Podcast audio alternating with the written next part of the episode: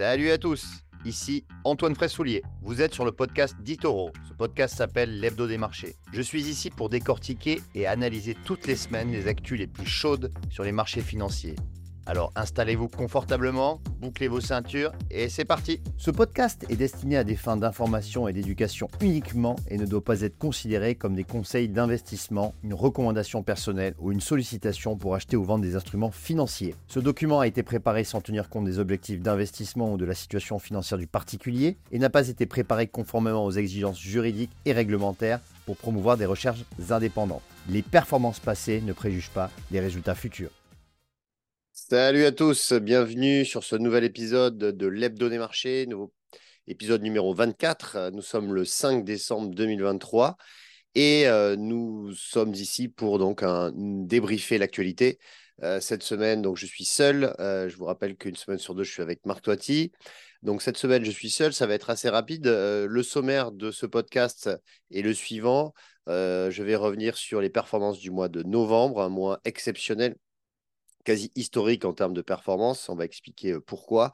Deuxièmement, je vais revenir sur les performances des entreprises euh, françaises euh, qui ont bien performé, un petit peu moins que leurs homologues allemandes, par exemple, ou américaines, mais avec quand même des performances qui sont très honorables. Et je vais terminer par l'or. L'or qui eh a fait un nouveau plus haut historique même qui a pulvérisé ses anciens plus hauts dimanche, dans la nuit dimanche à lundi. je vais expliquer quelles sont, tenter d'expliquer, hein, puisqu'on n'a pas forcément toujours les explications, mais on peut trouver quand même des explications pour cette flambée de l'or qui est revenue un petit peu, hein, qui a retracé légèrement, mais qui est depuis plusieurs semaines maintenant dans un train de très haussier. Et on va voir et on va essayer de voir si cette trend euh, est durable euh, ou, euh, comme à chaque fois, on, va, on a un retour à la moyenne sur, sur les cours de l'or. Voilà. alors, on va commencer tout de suite par justement, comme je le disais en préambule, les performances du mois de novembre qui ont été quasi historiques. Euh, puisque euh, nous avons un Nasdaq euh, qui a pris 11%. donc, c'est le neuvième meilleur mois, meilleur mois depuis 1970 pour le Nasdaq. 11% de hausse sur un, seul mois, c'est considérable, hein, c'est vraiment extraordinaire. Alors, il y a plusieurs, explications. Tout d'abord, le fait que le marché maintenant anticipe hein, la fin du cycle de hausse de taux d'intérêt. Euh, donc, euh, ce, cycle de hausse de qui a commencé euh, il y a 18 mois, hein, à peu près au premier, entre, de mémoire, c'était le premier trimestre 2022. on est au quatrième trimestre 2023.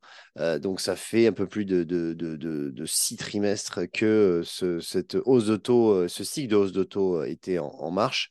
Et lors de la dernière réunion hein, de Banque centrale de la Fed, euh, qui euh, était le 1er novembre dernier, eh bien, ça a été un, catalyseur. Hein, pour euh, D'ailleurs, ça, ça a permis hein, au marché de, de, progresser fortement et de démarrer cette, cette flambée. Et, donc, durant cette réunion, les investisseurs ont vu dans le discours de Powell un fléchissement et un, un probable arrêt euh, de hausse de taux. Donc maintenant, ce, qui, euh, que price le marché, hein, de ce qu'anticipe le marché, c'est une baisse de taux. Hein. Le, prochain, le prochain mouvement euh, de la Fed sera une baisse de taux. alors maintenant, le marché price au mois de mars ou mois d'avril, 60% hein, estime que le mois de mars, ça sera la prochaine baisse de taux.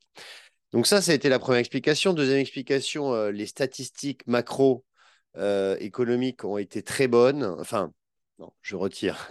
Les statistiques macroéconomiques sont allées euh, dans, la dans le sens de la Fed, c'est-à-dire euh, un atterrissage en douceur, un soft landing, hein, euh, comme disent les Anglais. Un soft landing, c'est-à-dire d'un côté, une économie qui ralentit, mais pas trop de manière importante. D'ailleurs, on l'a vu avec la croissance, hein, les chiffres de croissance du PIB aux États-Unis qui sont ressortis au-dessus des attentes à 5,2% euh, en rythme annuisé alors qu'on attendait 4,9%. Et euh, aussi un marché de l'emploi qui est résistant, qui n'est pas trop non plus qui me va trop fort, mais un marché de l'emploi qui est assez résistant et qui montre que la consommation des ménages est toujours présente aux États-Unis, avec en plus euh, des hausses de avec la hausse des salaires maintenant qui est supérieure à l'inflation.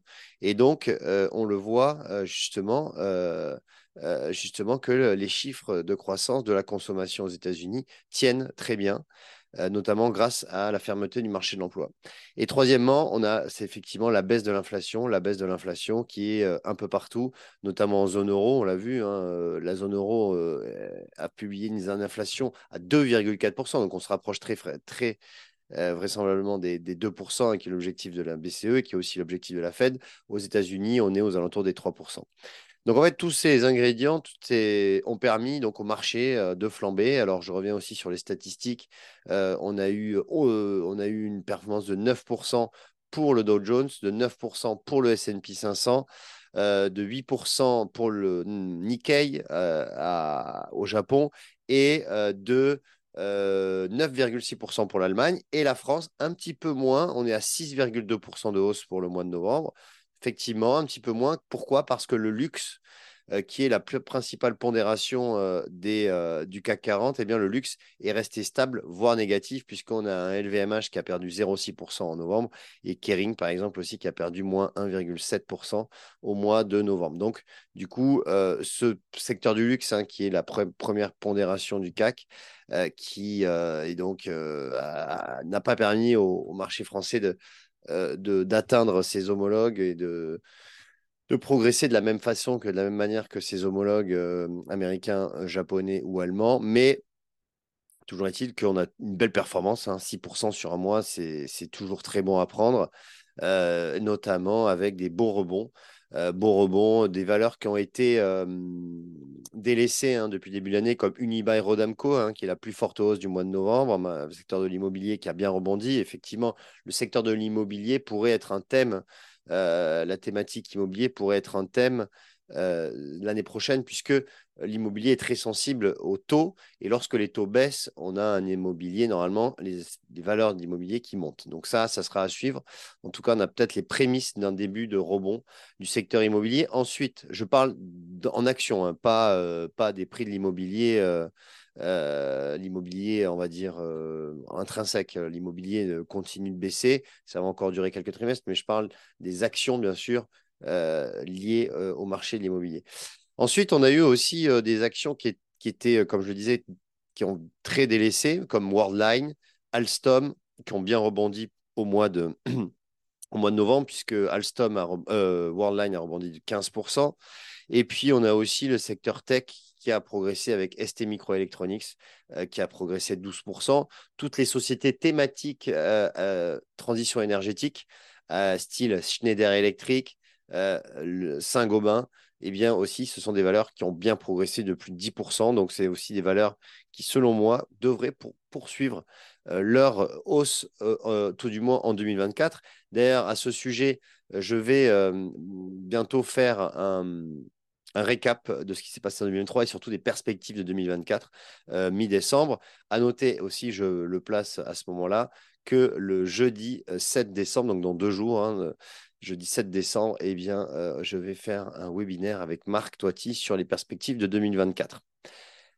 Euh, webinaire qui se retiendra à 18h. Voilà. Et euh, je termine ce, cet hebdo des marchés par l'or. Hein. je vous en avais parlé au sommaire. Donc, l'or, en fait, a fait un nouveau plus haut historique, ce qui est très rare. Hein. L'or fait rarement des nouveaux plus hauts. Le dernier plus haut atteint, daté de, d'août 2020, c'était pendant la pandémie. Et effectivement, pourquoi l'or euh, progresse? Alors, je vois trois explications. La première, c'est que effectivement, l'or joue son, son rôle de valeur refuge, puisque euh, euh, le début de la hausse de l'or a coïncidé avec les tensions géopolitiques au Proche-Orient. Hein. Le 7 octobre, ça a été le début aussi de la remontée de, de l'or.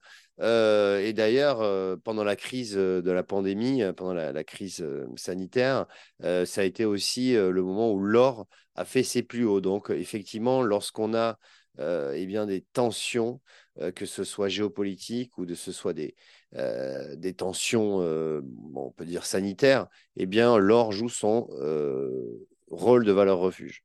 Deuxièmement, il y a eu aussi pendant le fait, enfin, pardon, le fait que, deuxième explication, le fait que la, l'or ne produit, ne donne pas, ne délivre pas d'intérêt, de, taux d'intérêt, eh bien, lorsque les taux montent, eh bien, l'or en général stagne ou baisse car euh, eh bien, tous les produits de taux ou tous les produits qui donnent des taux d'intérêt qui sont sensibles à la hausse des taux bien, sont privilégiés par les investisseurs. Étant donné que maintenant le marché anticipe une, baisse euh, de taux en 2024, voire plusieurs d'ailleurs, eh bien, ça profite alors, hein, puisque euh, l'or ne produit pas de taux d'intérêt. Donc, toute baisse de taux euh, va être bénéfique pour l'or.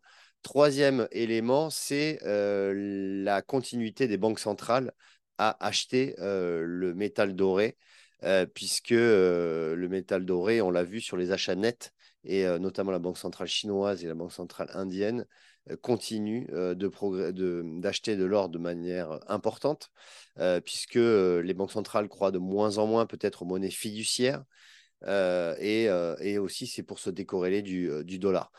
Donc on a, on a ces ingrédients.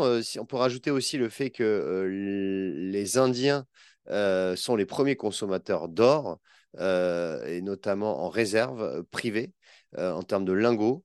du coup, du coup, c'est pour ça que l'or aussi profite en fait de ce, de ce momentum d'achat de la part de, des Indiens et aussi les Chinois qui adorent acheter de l'or. Voilà, donc est-ce que maintenant le, le, est-ce que, est que cela, ce mouvement va continuer? Très difficile à dire. maintenant, c'est vrai que la tendance est très boule. il se pourrait que, quand même, mine de rien, le, le métal jaune euh, et doré poursuive son ascension. Mais euh, c'est vrai que là, aujourd'hui, il est, il est quand même assez haut.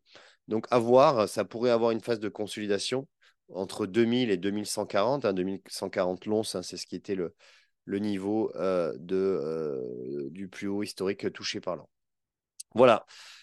Donc, ce, podcast touche à sa fin. J'espère que ça vous a plu. N'hésitez pas à liker ou à vous abonner sur la chaîne YouTube Itoro euh, France. Euh, pour ma part, comme je vous l'ai dit, dans deux jours, je ferai un, webinaire fin perspective 2024 avec Marc Toiti. Et par la suite, dans une dizaine de jours, je ferai aussi un, enregistrement sur les vues et les perspectives d'Itoro pour 2024. Voilà, je vous souhaite une bonne journée, bon trading et je vous dis à la semaine prochaine. Salut, ciao. Vous venez d'écouter Digest et Invest, le podcast d'Itoro. Pour plus d'informations, veuillez vous rendre sur itoro.com.